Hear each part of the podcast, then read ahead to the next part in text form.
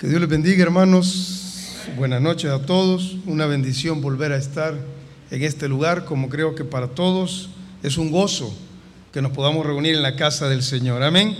Y esta no solo es la casa del Señor, sino que es la casa de nuestro Padre. Amén. Qué bueno. Este, bueno, faltaron varios ahora, ¿verdad? Faltan varios, faltan varios, pero no les sea tomado en cuenta. Amén. Sino que algunos andan haciendo algunas labores, algunas entiendo que están haciendo algunas asignaciones de la misma iglesia, otros pues por el tráfico, otros por diferentes situaciones, pero igual Dios sabe bendecirnos a todos. Él va a bendecir a los que están aquí esta noche y va a bendecir a los que nos miren también y va a bendecir a los que escuchen después de esta palabra. Amén. Así que para todos Dios dará. Sin más que agregar, abra su Biblia en el Salmo 127, por favor.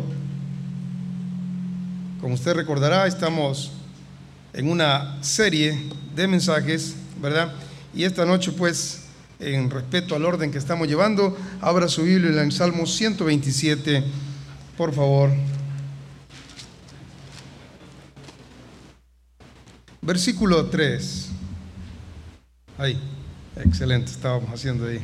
Amén. Salmo 127, versículo 3 al 5. La palabra del Señor dice de la siguiente manera. He aquí, herencia de Jehová son los hijos, cosa de estima el fruto del vientre. Y como saetas en mano del valiente, así son los hijos habidos en la juventud. Dichoso el hombre que llenó su aljaba de ellos. No será avergonzado cuando hablare con los enemigos en la puerta. Amén. Oremos al Señor Dios. Esta noche en el nombre de Jesús, una vez más nos acercamos a tu palabra, Señor. Una vez más estamos aquí, Señor, pidiéndote misericordia y suplicándote, Señor, que los secretos que están aquí escondidos en esta palabra bendita, una palabra viva, eficaz, una palabra que viene del cielo mismo, que estos secretos, Señor, nos sean revelados esta noche a nosotros. Auxílianos, Señor, en este orden que has dado para que llevamos predicando esta serie de mensajes. Manifiéstate ahora y abre los ojos del entendimiento, la mente, los pensamientos, el corazón de cada uno que escuche, Señor. Y aún a los jóvenes, ministrales, a los solteros, ministrales, a los que todavía no tienen hijos, ministrales. Auxílialos, Dios, en el nombre de Jesús. Amén y amén. Que el Espíritu Santo nos guíe en esta noche, hermanos. Puede tomar asiento. Amén. En la serie Relaciones intrafamiliares, con la ayuda del Señor ahora vamos a ver la segunda parte del tema, la paternidad según la palabra. Amén. La paternidad según la palabra. Como siempre digo, este tema aplica para todos. Recuerde, los temas de esta serie aplican para todos. Usted dirá, ¿esto es solo para los que tienen hijos? No. Porque un día usted, pues, con la ayuda de Dios, llegará a ser padre o madre y entonces esto va a ser ya material que Dios le está dando para el futuro. Amén. ¿Verdad? Un día usted dice, no, mis hijos ya están grandes, está bien, pero usted puede ser un abuelo o llegará a ser un abuelo, ¿verdad? Y al llegar a ser un abuelo, usted también tendrá ya material para guiar a sus hijos en la crianza correcta de sus nietos e incluso para guiar a sus nietos. Y el tema que vamos a tratar ahora, usted dirá, estoy lejísimo, tengo 14, tengo 15 años, estoy verde de aquí a que sea papá. Pues entonces ve el tema desde la perspectiva de hijo, para los jovencitos que están aquí, desde la perspectiva de hijo. Bien, dicho esto, establecimos la sesión anterior en solo tres principios que quiero mencionar. Número uno, que los hijos son un regalo de Dios. Amén. Los hijos son un regalo de Dios. Por lo tanto, nosotros debemos valorarlos como tal, como un regalo. Entonces, todo padre debe de saber que los hijos que tiene, aunque hay un momento que se ponen difíciles, aunque hay un momento que se ponen inaguantables, todos los hijos son un regalo de Dios. Amén. Y todos los hijos que están aquí, los muchachos que están aquí, deben saber que ellos son algo especial y constituyen una herencia para nosotros los padres. Bien, entonces, ¿qué significa esto? Que ningún hijo es un accidente. Ningún hijo es un accidente. ¿verdad? Esas son palabras que a veces el diablo pone en la boca de algunas personas que en un momento hablan, hablan de más, hablan movidos por la ira, por, el desconocimiento y le dicen a un muchacho, eso es un accidente, eh, vos no deberías de haber nacido. Mentira, eso no es así. Si la escritura dice que un hijo es una herencia del Señor, eso significa que un hijo estaba planificado en la mente del Señor. Amén. Así que si nació entre los López, gloria a Dios porque está entre los López. Si nació con los Pérez, qué bueno, gloria a Dios. Si nació con, ¿con quién? Con los Rivas. Si nació con los, ¿cuáles otros? ¿Verdad? Aquí en El Salvador. Los García, qué bueno. ¿Por qué no nací entre la familia furufufu, verdad? ¿Por qué no nací entre la familia los dueños de allá, no sé qué? ¿Por qué no fui hijo del predicador? No sé, Dios no quiso. Despierten. No sé, ¿me entiendes? Dios sabe por qué. Llegará su momento. Lo importante es que usted no está aquí por casualidad, sino que usted es un regalo de Dios para una familia como hijo y nuestros hijos son un regalo del cielo. Amén. Segundo principio que vimos, los hijos deben ser valorados y estimados. ¿Sí? Así que si usted tiene un hijo, valórelo, estímelo. Si es un varoncito, un hombrecito, usted estímelo, trátelo como tal, con respeto, con dignidad. Si es una señorita, si es una mujercita preciosa, cuídela, ámela. Si es un padre, sea delicado con su hija, no la trate con palabras de inútil, tonta, pasmada, qué sé yo, qué más. Si es un muchachito, no le diga, ay, hijo, sin apenas te entran las letras, yo no sé ni cómo aprendiste las vocales, porque mira qué topados son. Esas palabras no se dicen para un hijo jamás. A un hijo se le estima, a un hijo se le ama. Amén. ¿Por qué? Porque un hijo, primero, es una herencia del Señor y segundo, un hijo es creado a la imagen y semejanza de Dios. Mira qué interesante es esto. Tercero que vimos, los hijos son una gran ayuda en la vida. Yo le garantizo esto, un hijo se puede poner muy difícil en cualquier punto de la vida. En la adolescencia, qué sé yo, se puede poner muy difícil. Pero si un hijo es valorado, estimado, si un hijo es criado adecuadamente, con el amor, con, con, la guía correcta que un padre cristiano debe darle a un hijo, ese hijo tarde o temprano le va a ayudar a sus padres. Y todos los padres necesitamos ayuda. Todos, todos. Llega el momento en que a los padres se nos acaba la fuerza, se nos acaba la lucidez, se nos acaba, todo se nos acaba, hermano. Y necesitamos que alguien nos ayude en esa gran rampla ahí. ¿Ah? Hermano, con suegra, por favor. Venga, hermano, por favor. Necesitamos eso, amén. Bien, dicho esto, de acuerdo a la palabra del Señor, los padres, en primer lugar, tenemos nosotros obligaciones. Y una de las primeras obligaciones que tenemos, vimos en primer lugar, es que los padres debemos proveer. Oiga esto, los padres debemos proveer lo necesario para nuestros hijos. Eso es lo primero, eso fue lo, que vimos. ¿Y qué fue lo que vimos? El padre debe proveer aquello que le va a dar vida a sus hijos completamente. Eso no es el dinero, no. Eso no es una casa, eso no es comida.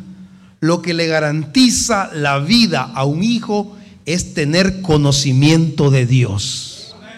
Entonces nosotros vimos, no vamos a, entrar a eso porque ya lo vimos, puede buscar la grabación anterior y ahí va, va, a tener toda la secuencia, solo estoy haciendo una pequeña reseña a manera de introducción. Entonces ahí vimos nosotros el versículo instruye al niño en su camino. Amén.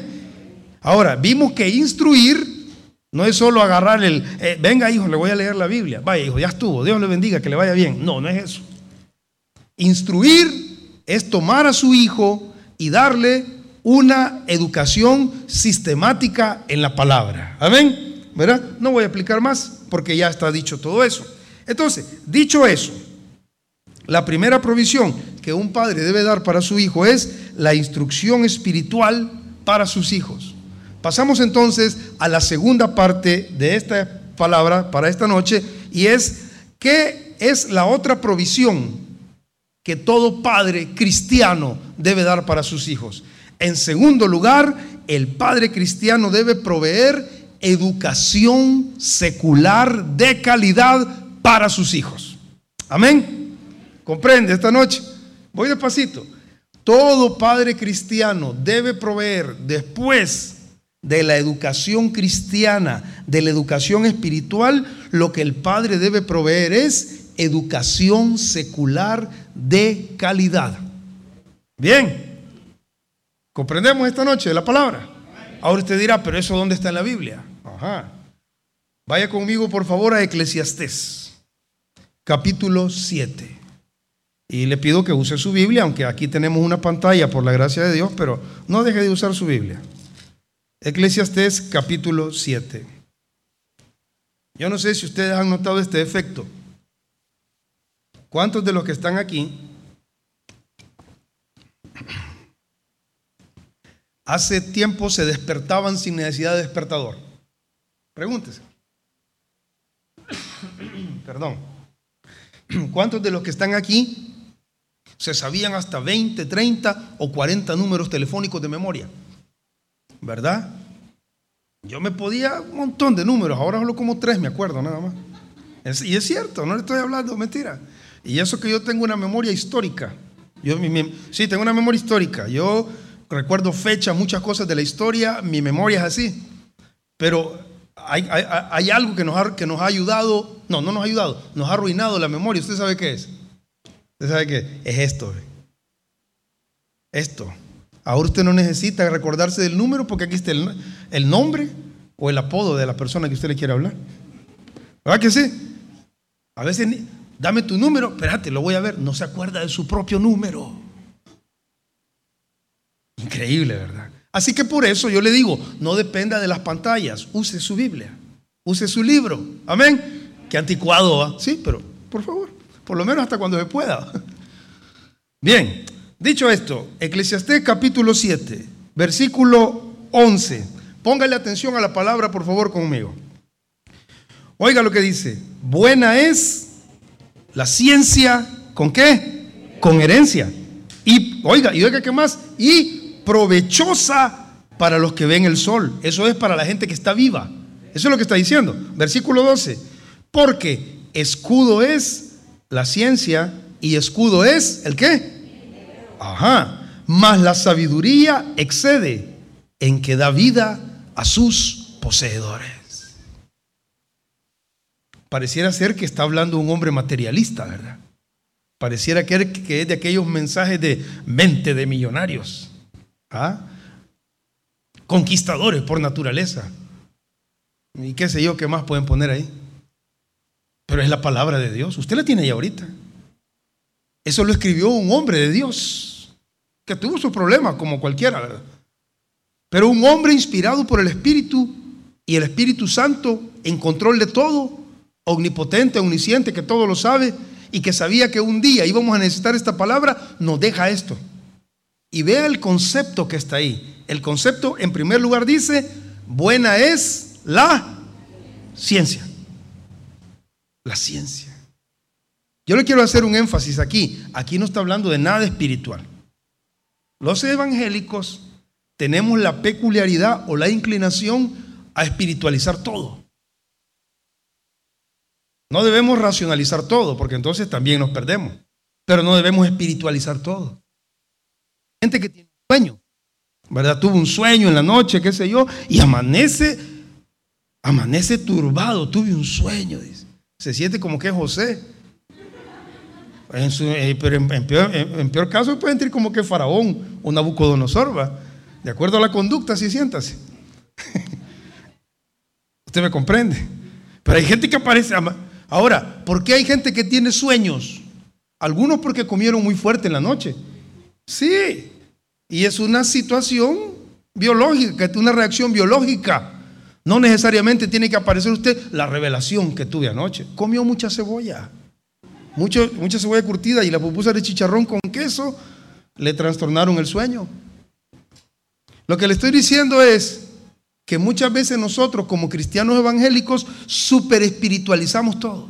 Vemos señales en todo. Vemos nosotros que, que queremos darle una interpretación, hasta queremos forzar la Biblia para interpretar las cosas cuando no son así. Así que yo no quiero que usted venga ahora y vea este versículo de una forma hiper espiritual. sino que lo vea como es, en su justa dimensión. Y el concepto dice ahí, buena es la ciencia. ¿Qué es la ciencia? ¿Qué es la ciencia? Es el conjunto o la suma de conocimientos humanos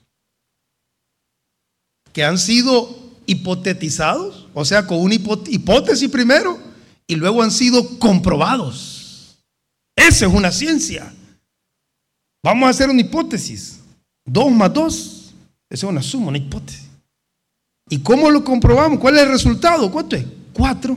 Comprobamos, ¿verdad? ¿Cómo lo vamos a comprobar? Dos más dos, cuatro. Ciencia básica, sencilla. De ahí usted puede empezar con una matemática más extensa. De ahí usted puede ir a una ciencia biológica.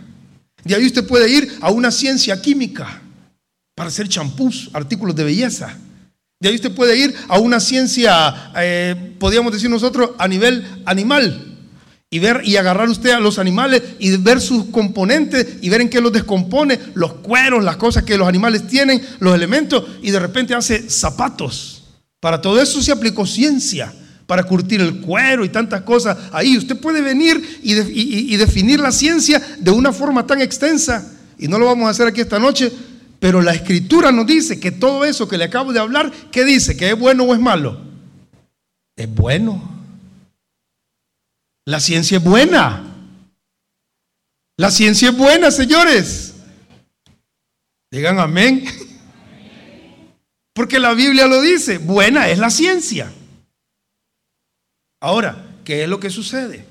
Que muchas veces nosotros no tenemos el, el, convencimiento o el razonamiento pleno como padres de lo importante que es que nuestros hijos tengan una buena educación. A eso quiero llegar. Entonces decimos, no, mira, lo importante es que el Señor, que mi hijo sepa que Cristo viene, Cristo salva, Cristo sana. Amén, sí es cierto. Pero mientras Cristo viene, Cristo salva y Cristo sana, no sabemos cuánto tiempo, cuántos años va a vivir ese niño aquí en la tierra.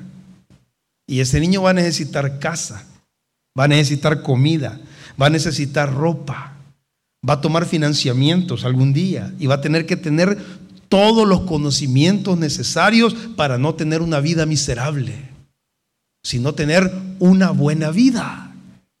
Porque un día no vamos a estar nosotros, señores. No va a estar papá, no va a estar mamá para decirle, toma hijo, aquí está, ayúdate. Un día no vamos a estar. Por eso debemos de dejarlos preparados. Entonces, la segunda asignación que Dios da a los padres cristianos en la paternidad, según la palabra, es que los padres son encargados de proveer una educación secular de calidad para los hijos. No se preocupe tanto por dejarles dinero, déjeles conocimiento. En el conocimiento está, ahí lo dice, el dinero. Porque escudo es la ciencia y escudo es, dice el versículo 12, el dinero. Mire que, y la vez pasada creo que leyó conmigo lo que decía ahí, y el dinero es bueno para todo, dice. En el versículo del capítulo 10 adelante, siempre Eclesiastés. Es bien interesante esto. No lo quiero ver desde un punto de vista materialista, sino desde un punto de vista espiritual. Dicho esto, un buen padre cristiano, oiga esto, este principio, un buen padre cristiano debe procurar para sus hijos la mejor educación que esté a su alcance. ¿Me comprende eso esta noche? Un buen padre cristiano debe procurar para sus hijos la mejor educación que esté a su alcance. Si Dios le da a usted la capacidad para enviar a sus hijos, a sus hijos a una buena institución privada, si usted tiene la capacidad, hágalo. Hágalo. Si Dios no le ha dado esa capacidad económica, aproveche que en este país todavía hay educación gratuita. No, no, yo no le voy a decir que es la mejor, ¿no? Perdone. No le voy a decir que es la mejor. Pero me he dado cuenta que no se trata tanto de la educación sino del educado. No se trata tanto de la universidad, sino del alumno. Eh, eh, los conocimientos vienen siendo los mismos, pero los alumnos no siempre son los mismos. Porque hay alumnos que no tienen mística. Pero hay otros alumnos que sí. Hay otros alumnos que tienen un padre que le dice, mira hijo, no te puedo mandar a una universidad cara. Te voy a mandar a esta universidad. Pero ¿sabes qué, hijito? En esta universidad tenés que aprender. Tenés que aprovechar mi esfuerzo. Tenés que aprovechar, hijo querido, que te estoy dando para el bus. Tenés que aprovechar, hijo lindo, que te estoy dando para tu desayuno. Es cierto que no llevas para ir a comer después de la universidad o después del colegio, no tenés para salir con tus amigos a comer a un restaurante por ahí. Es cierto que andas unos pancitos y te da hasta pena andarlos ahí, estás comiendo. ¿Ah? Porque hay, mamá, ¿por qué no me dan mejor dinero? A los de antes, a los de antes, ¿qué les ponían? No digo qué nos ponían, no qué les ponían. Ah, panes, va. ¿Cuánto le pusieron huevo duro en una portavianda? Qué terrible es. A los bichos de hoy no. Un econocombo, mamá. Algunos muchachitos todavía guardan una su corona de que le daban de, cartón. ¿Verdad? Para que no se duerman, señor. Mire, aquí le voy a confesar, porque yo sé que como aquí no sale nada, le voy a confesar esto. Lo que me hizo una vez mi mamá. Todavía estoy traumado de eso, todavía estaba en séptimo grado yo, séptimo, y me pone mi mamá unos panes. ¿Y sabe con qué eran? con sardinas, señores. Usted se imagina lo que pasó cuando abrí esa en todo el grado. Eh, y ya no le cuento lo demás porque fue duro eso, pero bueno. en el entendido, oiga esto, en el entendido que hay una base espiritual previa, o sea, en el entendido que ya nosotros hemos trabajado en instruir a nuestros niños, en instruirlos de una forma espiritual sólida, la educación secular va a tener un efecto engrandecedor en la vida de nuestros hijos. Oiga, qué interesante es esto. Se lo repito, de suavecito. En el entendido que nuestros hijos han recibido una educación espiritual sólida, la educación secular tendrá un efecto engrandecedor en la vida de nuestros hijos. ¿Comprende usted la idea de esta noche? ¿Qué significa esto? Que si usted tiene hijos que les ha enseñado los valores cristianos, el amor al prójimo, el respeto a las autoridades, que todo eso está en la Biblia, el respeto a los mayores. Si usted tiene hijos que les ha enseñado el amor al prójimo, Usted tiene hijos que le han enseñado la ley moral de Dios, los diez mandamientos. Cuando ese niño llegue a una universidad cara, a un colegio caro, porque Dios le va a permitir llegar a esos niveles con una beca o con recursos de la familia, ¿qué va a pasar en ese muchachito, en esa muchacha? Va a mantener los pies en la tierra y va a saber que todo lo que tiene es por la gracia de Dios. Fíjate interesante. Pero si no tiene base moral, no tiene base espiritual, ¿qué pasa? Se vuelven creídos. Se vuelven gente infatuada, soberbio. Ya entran a la iglesia y, no, aquí no vengo yo, oh, es que aquí son los, ignorantes, ay, yo necesito una iglesia diferente, ¿va? Y ya hasta le así, no sé cómo. Sí, no, yo, yo soy yo soy aquí, yo soy allá, y ya miran de menos. Pero usted, usted, podemos estar ante una eminencia hablando materialmente. Podemos estar ante alguien que está encumbrado materialmente, pero si tiene base espiritual, ese encumbrado va a tener los pies en la tierra. ¿Ve por qué a veces los cristianos no salimos adelante? Porque no tenemos base espiritual. Por eso es que cuando un poquito escalamos, de repente desde allá nos caemos. Mira, y este también que iba, dice. Mira, estudiar, no, si, mira, si vieras el trabajo que le habían dado, y mira ahora cómo anda. Dios derriba a los actanciosos, acuérdese. Dios resiste a los soberbios y da gracia a los humildes. Ahora, humilde no es es que mira, él apenas puede leer. Eso no es humildad. Eso es falta de instrucción. ¿Qué se puede resolver, ¿verdad? O sea, para que no comprendamos los conceptos. Humildad y soberbia son cuestiones del carácter con las que Dios quiere tratar. Bien, dicho esto, quisiera que viera, por favor, bíblicamente, el ejemplo de un hombre, no, de un hombre, de cuatro muchachos que fueron engrandecidos materialmente. Y qué interesante. Materialmente, en la Biblia nos lo muestra cómo fueron engrandecidos. Usted ya sabe, vaya al libro de Daniel, por favor. Y quisiera que vea conmigo estos elementos tan preciosos que están ahí. Daniel, capítulo 1.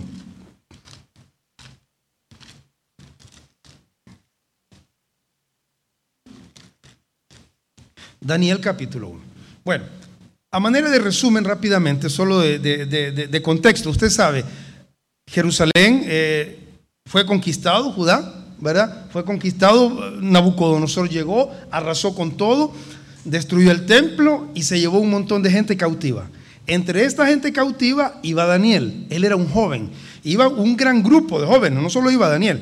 Daniel es, de los que destaca la escritura, pero iban cuatro jóvenes, iban Daniel, Ananías, Misael y Azarías. Usted lo recuerda, eran los cuatro más notables, pero era un grupo de jóvenes grande.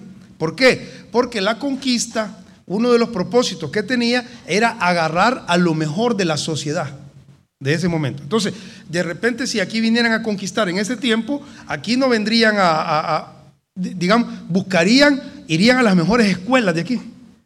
Los conquistadores irían a la escuela y dirían, vaya, enséñeme las notas aquí, quiero ver, este 10, 10, 10. Todos los que tienen de 9 y 10, me los aparta, por favor, aquí, va, está bien. Todos los que tienen de, de 9 para abajo, para acá, va, los de 9 y 10 se van conmigo. Eso es lo que hacían. Los de 9 y 10 se van conmigo. ¿Por qué? Porque se los llevaban para su patria, en este caso Babilonia, y allá los ocupaban porque eran los cerebros, eran las mentes.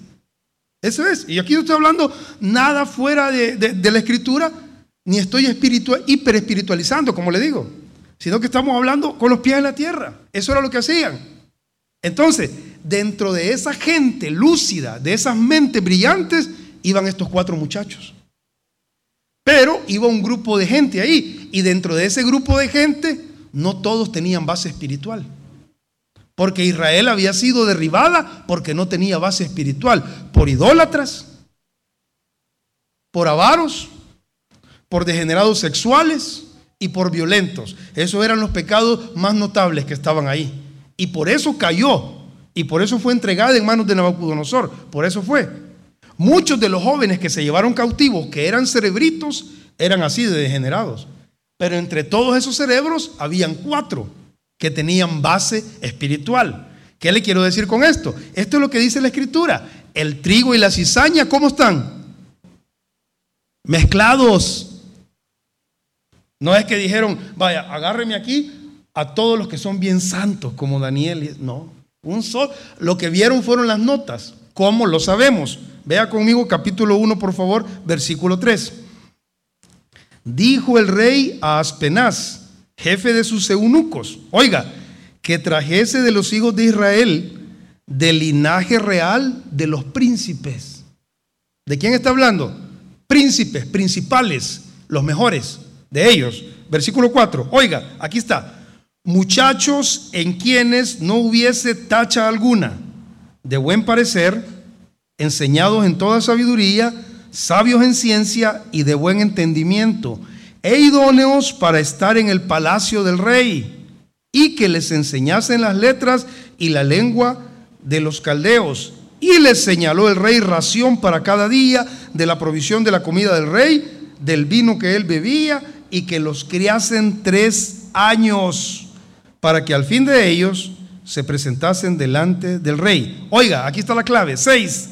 Entre estos, entre todos esos muchachos, entre estos estaban, ¿quiénes estaban ahí? Ahí están los cuatro. Ve qué interesante, ¿verdad? En el versículo 3 le dice al eunuco, tráeme a los mejores, a los príncipes. Y en el versículo 6, entre estos, o sea que en toda la colada, habían cuatro que eran diferentes. Habían cuatro que cuando estaban chiquitos les habían enseñado, venga hijo, vamos a dar gracias a Dios por la comida. Ah.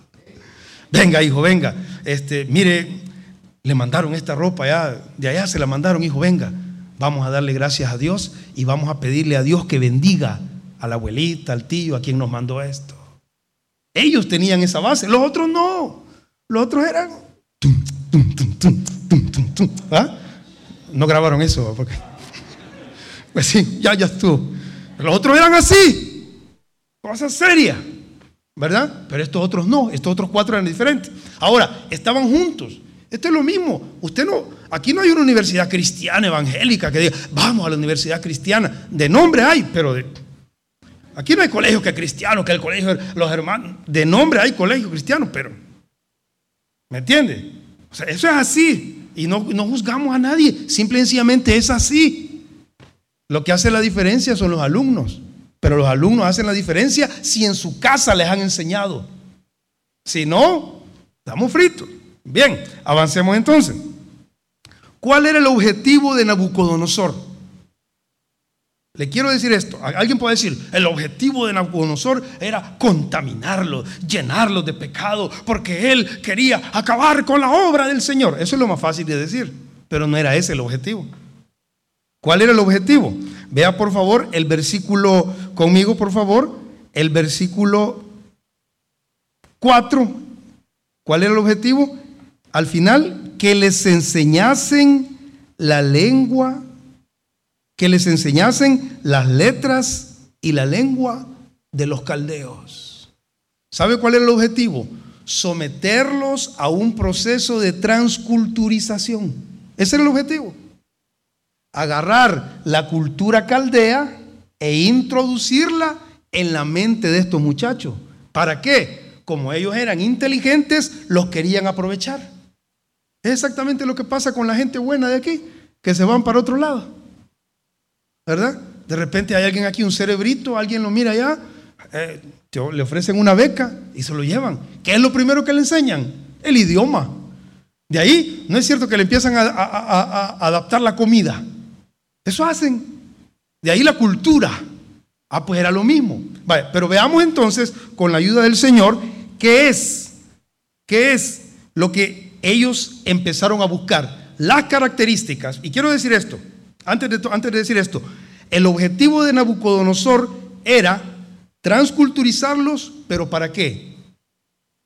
Para poder ponerlos en lugares altos y para poder aprovechar sus talentos. Eso era el objetivo. Lo que Nabucodonosor quería era aprovechar los talentos de toda esta gente. ¿Sabe? Le voy a decir algo. Hay muchas oportunidades allá afuera. Hay becas, hay puestos de trabajo, hay oportunidades laborales maravillosas, hay oportunidades para que ah, hayan gente emprendedora, hay capitales semilla, hay tantas cosas allá afuera y que en las iglesias nuestros hijos cristianos se las pierden porque no están listos para ese momento. Porque no los hemos preparado. Porque no les hemos enseñado ética, no les hemos enseñado mística de trabajo. Y miren lo que, lo que pidieron aquí. Miren las características. Versículo 3, por favor. Versículo 4. Miren lo que le pidieron. Número 1. Muchachos en que no hubiese tacha alguna. Qué interesante es esto. ¿Qué es muchachos en que no tuviesen tacha alguna? Es gente de buena presentación. Eso es lo que le estaban pidiendo. Que estos muchachos tenían que tener buena presentación. Parece mentira, ¿verdad? Que ahora hasta eso muchas veces hemos perdido en la iglesia. Ya estamos destrabados al culto ahí, ¿vas? como que van para un concierto de, de cualquier reggaetonero, cualquier vago. ¿Verdad? Los muchachos se cortan el pelo como quieren, visten como quieren, hacen como quieren. Cuando llega la oportunidad de que alguien los mire y dice, mm, está evaluando un perfil, cuando lo ve todo desgarbado, todo deschorcholado, mira, es buena gente, pero mira cómo anda. Yo le estoy hablando desde la perspectiva que me ha tocado escoger gente a mí. Yo ya llegué a ese punto, porque ya puedo dar trabajo. ¿Me entiendes? Y ya, ya, hace rato que ando en esto. Ya llegué al punto donde he tenido que escoger gente. Y lo primero que le he visto es la presentación. ¿De cuándo lo veo? Así. Ahora ir a otra gente. Nosotros debemos de educar a nuestros hijos. Estoy hablando secularmente. Debemos de educar a nuestros hijos a que tengan buena presentación. Buena presentación. Es importante. Es necesario. Hay solo a los grandes genios que les, que, que, que, hasta les olvida, se les olvida combinar la ropa. Pero por la gran genialidad que tienen, ay, casi que se venga, si este es el cerebro el que queremos. Porque el IQ que tiene es de no sé de cuánto. A ver cuánto era, pero un gran cerebro el tipo. Es lo de menos. Pero ¿cuánta gente así hay? En las iglesias, ¿cuántos hermanos tenemos con un IQ bárbaro? Usted sabe, todos somos normales. Me incluyo ahí, todos somos normales. Tenemos que cuidarnos, tenemos que cuidar nuestra apariencia. Porque representamos, ahí sí hablemos espiritualmente, representamos al Señor. Uno. Segundo, hablemos materialmente, nos representamos a nosotros mismos. Entonces, mire lo que primero que pidió Nabucodonosor, muchachos de buena apariencia, le dijo. O sea, él da las características, mira, voy a querer funcionarios, dijo, pero lo primero, que tengan buena apariencia. Así que cuide que sus hijos tengan buena apariencia. ¿Cuántos van comprendiendo? Es la provisión de la educación secular. Fíjense bien. Segundo, segundo, enseñados en toda sabiduría. Ojo, aquí no está haciendo énfasis en sabiduría espiritual. Aquí no está hablando de que, de que usted cree que, usted cree que Nabucodonosor les iba a decir, vaya, vení, recitame el Salmo 23. Mira, vení, vení, vení, vení. ¿Qué dice Apocalipsis? Bueno, no estaba todavía, pero digamos, ¿qué dice Apocalipsis tal? Mira, ¿dónde está? Por su fruto los conoceréis. Dame los frutos del Espíritu, decimos. No eran esas las preguntas que le iban a hacer, porque los iban a someter a un examen. ¿Cuáles eran las preguntas que le iban a hacer? Ocho por ocho. Es, para la vida, ¿sí o no? Ay, hermano, la que más me cuesta es la del nueve, dice. Pregúnteme la del diez, es la más fácil. Diez por diez, ah, ¿verdad? No es cierto que muchos de nuestros hijos grandotes ya, ay papá, es que a mí como me cuesta dividirle, dice. Y a mí que me cuesta enseñarle que no tengo paciencia los dos fritos. Entonces, cuando, da, cuando Nabucodonosor pidió gente, la pidió, lo, quiero que sean enseñados en toda ciencia, o sea, matemática, biología, lenguaje, todo lo que pudiera haber en ese momento necesitado. Va a aparecer un Nabucodonosor allá afuera. Usted no crea que, Señor, dale a mi hijo un patrón que sea cristiano. Son pocos. Son pocos. Va a aparecer un Nabucodonosor un hombre mundano, pero que ese mundano Dios lo va a usar para bendecir a sus hijos. Pero sus hijos tienen que estar preparados, tienen que tener buena presentación, tienen que estar enseñados en toda ciencia, en sabiduría. Mire qué más dice, por favor, versículo 4 estamos, Daniel 1.4, sabios en ciencia, y aquí me gusta este, mire, y de buen entendimiento, de buen, ¿sabe qué es ese? Sentido común. Sentido común. Y dicen que el sentido común es el menos común de los sentidos. Nuestros hijos deben de aprender el sentido común. Si sus hijos tienen que andar en bus, porque usted no ha podido todavía tener un vehículo, que eso ni le suma ni le resta, ¿verdad? Usted no tenga pena por eso. Pero si usted, sus hijos tienen que andar en bus, usted le va a decir, mira hijo, cuando vayas en bus, cuando te vayas a subir, tenés que ver que primero, si hay una señora, una señorita detrás de vos, que suba ella primero. Después subís vos. Caballerosidad, sentido común. Hoy no, hoy no tenemos caballero, hoy tenemos caballo. Para rayar. Ah, que sí. Gloria a Dios que no, no vinieron. Digo, no están, no están aquí en la iglesia. ¿Verdad? Hijo, usted varoncito, cuando usted vaya al baño, si el baño, es de uso común, levante la tapa. Y si se le olvidó, agarre papel higiénico y lo deja limpio. Sentido común. Porque si no lo van a ver salir y cuando entra, uy, ay, ese hombre, ese tan chuco. Eh". Lo hace quedar mal a uno. Sentido común. Hijo, cuando usted esté tomando sopa, no le haga. ¿Cuántos han comido con alguien así? ¿Verdad que ahorita da risa? pero cuando está comiendo molesta. Y si está en, una reunión de negocio, donde esos lugares finos, va a haber lugares finuchi que, que de repente lo llevan y primero le dan un consomé y está bien caliente. Mi mamá, no, usted sabe que tiene que platicar un momentito, esperar que enfríe y de ahí tomarlo con suavidad. ¿Y qué puede decir el Nabucodonosor que esté con usted ahorita? Este es, ella es, ella. mira qué bien come. Cuando la mandemos a representarnos, nos va a representar bien, hombre. ¿Ah? Pero si está comiendo, no, miren, yo soy buena y además soy cristiana, soy cristiana. Cómico, porque es cómico, pero es triste a veces, es cierto. Aquí dice que ellos estaban buscando gente de buen parecer, de buena presentación, sabios en ciencia, de buen entendimiento, con sentido común. ¿Qué más dice? Oiga, y esto me gusta, e idóneos para estar en el palacio del rey. Quiero decir esto con mucho respeto, pero hay gente que no puede estar en lugares que se llaman palacios. ¿Sabe por qué? No por su condición de persona, no, sino porque nunca les enseñaron. Y entonces uno dice, Señor, ¿y por qué mis hijos no pueden hacer esto? Señor, ¿por qué mis hijos? Si nunca les enseñaron. Gloria a Dios que Dios está dando la palabra ahora, ¿viste?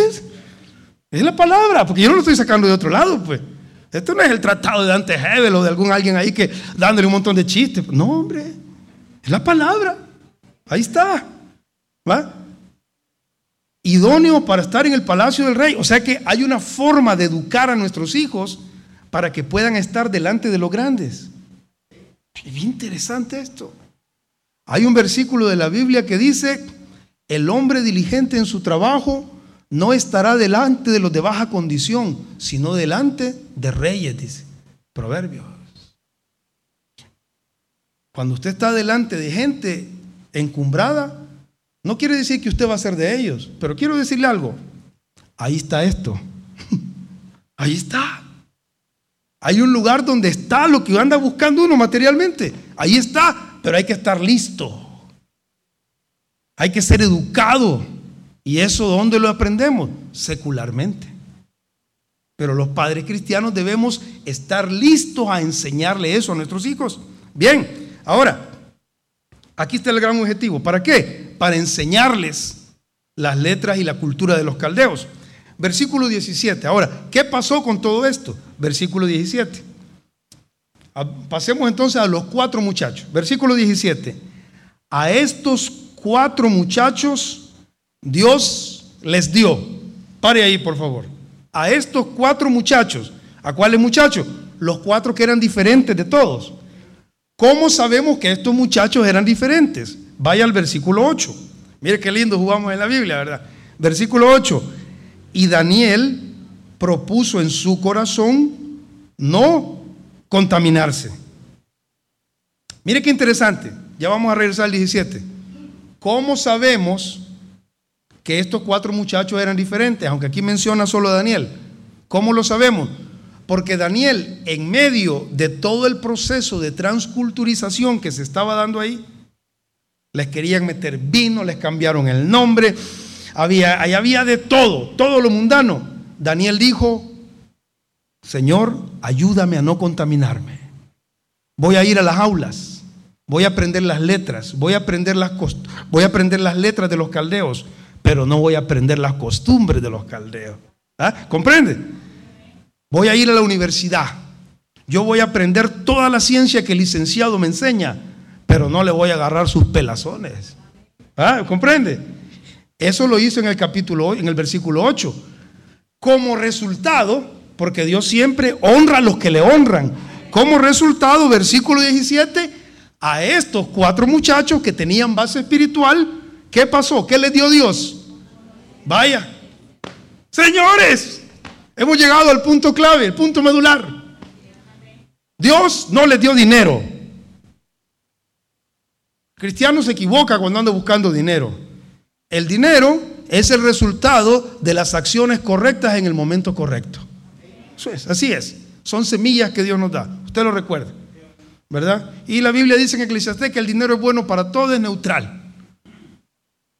Pero a esto Dios no les dio billete. Dios no les dio un carro. Es que si yo tuviera un carro, es que si yo tuviera aquí. Eh, no. Ellos eran cautivos. Pero ¿qué les dio Dios? Les dio conocimiento. ¿Qué necesita usted en la universidad? ¿Qué necesita usted en un colegio? ¿Qué necesita usted en la escuela? ¿Qué necesita? Coco, conocimiento. Ay, este es mi hijo que... Señor, cambia a mi hijo, está orando mal. Ore, Señor, dale conocimiento a mi hijo. Ah, doble sus rodillas en la madrugada, Señor, ese. Pero intelectualmente. Porque mire, nosotros nos conformamos. Mire, por lo menos ahí pasa en la iglesia, hermano. Viera, viera cómo canta, viera qué lindo. Nunca aprendió nada de la escuela, pero por lo menos ahí está. No, hombre, no se resigne a eso. No se resigne a eso. Mire entonces, Dios le dio conocimiento y mire qué más le dio. Eh, inteligencia. Esto está hablando netamente secular. Eh, inteligencia. Pero aquí me gusta más. En todas las letras y ciencias. Ese versículo no está hablando de nada espiritual. Al final dice, y Daniel tuvo entendimiento en toda visión y sueños. Ese es un agregado que Dios le da por haber tenido una vida espiritual diferente. Entonces Dios lo convierte en un gran hombre de ciencia, pero a la vez un hombre espiritual. ¡Wow! Este era 10 plus A más, Daniel. Entendido en todo y aparte de eso era profeta. ¿Qué más queremos? Pidan un esposo así, solteras. Bueno, no tienen fe. Va. Pasó el momento, yo lo dije. Pues sí. Pidan una esposa así, solteros. Eso, eso, mi gremio. Eso. Aleluya. Gloria a Dios. Estamos en algo los hombres. Gloria al Señor. Bien. Hacemos entonces aquí un resultado. Versículo 20 en todo asunto de sabiduría e inteligencia, porque ese fue el día del examen, llegó un examen, después de tres años fue un examen final. En todo asunto de inteligencia que el rey les consultó, o sea, los examinó, ¿cómo los halló? Diez veces mejores que todos. Vaya. ¿Cómo le quedó el ojo? ¿Responde ayuda a Dios a los que se consagran a Él? ¿Sí o no? Pero, ¿quién le enseñó a Daniel todo lo que él sabía de Dios? ¿Quién se lo enseñó? ¿Será que él nació ya cuando nació Daniel nació? Jehová es mi pastor, nada me falta. No, hombre. No, no, no. A Daniel le dijeron, Jehová es tu pastor. Nada te faltará si confías en él. En lugares de delicados pastos te hará descansar. Aunque un día estés en un gran problema, Danielito, si tú tienes confianza en el Señor, el Señor te va a ayudar. Un padre enseñándole a un hijo. Ahora, ese niño que da la palabra en él llega al punto donde está en ese gran problema, donde ya no está papá, ya no está mamá, pero como tiene la palabra en él, entonces ese niño es respaldado por Dios y Dios lo lleva a una gran cumbre. ¿Comprende eh, usted el proceso? Amén. ¿Cuánto quieren que sus hijos les pase eso? Yo quiero que mis hijos les pase eso, pues. Yo quiero tener nietos así. Yo quiero que la gente diga, mira, son los nietos de aquel predicador chiquito, gritón. ¿Ah? ¿Por qué no, pues? ¿Verdad? Pero lo que digan, mira, allá está el Señor, ¿verdad? No lo dejan ver hace un mes a los muchachos. Triste, triste, ¿verdad? Bien, sigamos en los minutos que nos quedan. Dijo el hermano Tony que iba vigilia. No, no, no, se queda bien. Son bromas, son bromas. Lo bueno es que nadie tiene hambre aquí. Y si tienen hambre, no solo de pan vivirá el hombre, sino de la palabra. ¡Aleluya! Bien, vayamos avanzando porque, ni modo. Ahora, Dios le dio conocimiento. ¿Cuál fue el resultado? Daniel capítulo 2. Mire el resultado, al final, el resultado. Versículo 48, por favor. Daniel 2, 48, resultado. Mire aquí, entonces, el rey, ¿qué hizo el rey? Ve esa palabra. Engrandeció a Daniel. Mira, Daniel, yo te, ¿qué estás haciendo ahí, Daniel? Tenés valores espirituales, Daniel. Tenés sabiduría. ¿Qué estás haciendo ahí? ¿Sos asistente de qué? No, hombre. Te vamos a dar la gerencia. Ah. Daniel, ¿y vos qué estás haciendo ahí, Daniel? No, es que aquí hago yo transporte, inicié con este emprendimiento de un transporte, pero yo veo que vos tenés, Daniel, vení, te voy a convertir en mi socio. Ahora vas a estar de un porcentaje grande de todo este transporte. ¿Comprende? Daniel fue engrandecido. El resultado es que a nivel secular si nosotros educamos a nuestros hijos con una educación, oiga bien, con una educación secular exitosa, de, perdón, de calidad, una educación secular de calidad, entonces ellos van a tener mejores posiciones. Eso es todo. Y si tienen una base espiritual, hermanos, que en el nombre del Señor las cosas pueden cambiar. Pero mire qué más. Versículo 48 dice, y Daniel, y le dio muchos honores y grandes dones. Pero mire esto, versículo 49, aquí está Danielito, buena gente el Daniel. Daniel no se olvidó de sus amigos. Y Daniel solicitó del rey y obtuvo que se pusiera en los negocios de la provincia de Babilonia. ¿A quién? a los amigos. Ahora, ¿por qué Daniel recomendó a sus amigos? Porque eran sus amigos, hombre. Y los amigos tienen que estar en la buena y en la mala. No. Daniel recomendó a sus amigos porque sus amigos también calificaban. ¿Ah? Qué lindo es el Señor, ¿verdad? Y cómo nos da la palabra aquí, hombre. Entonces, ¿qué aprendemos aquí en esto? Nosotros aprendemos lo que dice Eclesiastés. Volvamos allá para cerrar esta, este capítulo de esta noche. Volvamos a Eclesiastés capítulo 7. Eclesiastés capítulo 7, para cerrar esta noche. Eclesiastés capítulo 7.